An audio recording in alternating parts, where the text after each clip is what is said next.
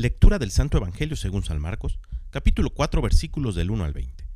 En aquel tiempo Jesús se puso a enseñar otra vez junto al lago, y se reunió una muchedumbre tan grande que Jesús tuvo que subir en una barca. Ahí se sentó mientras la gente estaba en tierra junto a la orilla. Les estuvo enseñando muchas cosas con parábolas y les decía, Escuchen, salió el sembrador a sembrar. Cuando iba sembrando unos granos cayeron en la vereda, vinieron los pájaros y se los comieron. Otros cayeron en terreno pedregoso donde apenas había tierra. Como la tierra no era profunda, las plantas brotaron enseguida, pero cuando salió el sol, se quemaron y por falta de raíz se secaron. Otros granos cayeron entre espinas.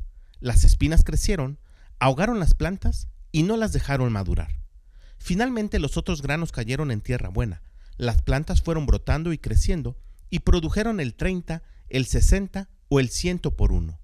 Y añadió Jesús, el que tenga oídos para oír, que oiga.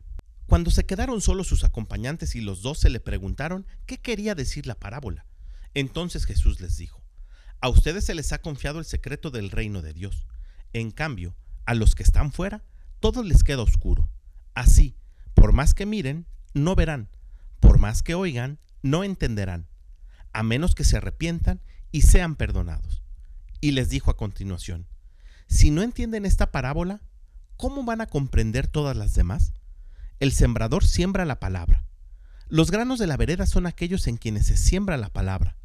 Pero cuando la acaban de escuchar, viene Satanás y se lleva la palabra sembrada en ellos. Los que reciben la palabra en terreno pedregoso son los que al escuchar la palabra de momento la reciben con alegría, pero no tienen raíces, son inconstantes y en cuanto surge un problema o una enfermedad por causa de la palabra, se dan por vencidos.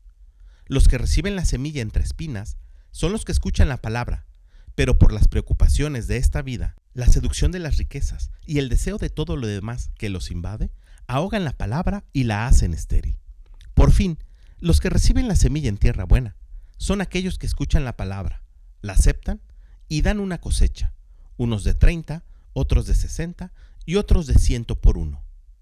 Palabra del Señor.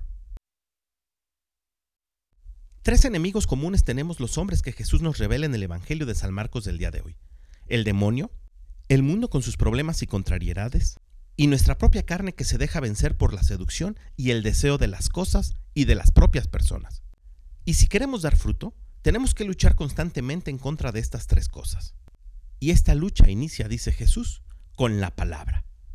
Es decir, recibiéndolo a Él mismo a través del Evangelio Pidámosle al Espíritu Santo que despierte en nosotros la sed y el hambre de la palabra de Dios a través de los evangelios.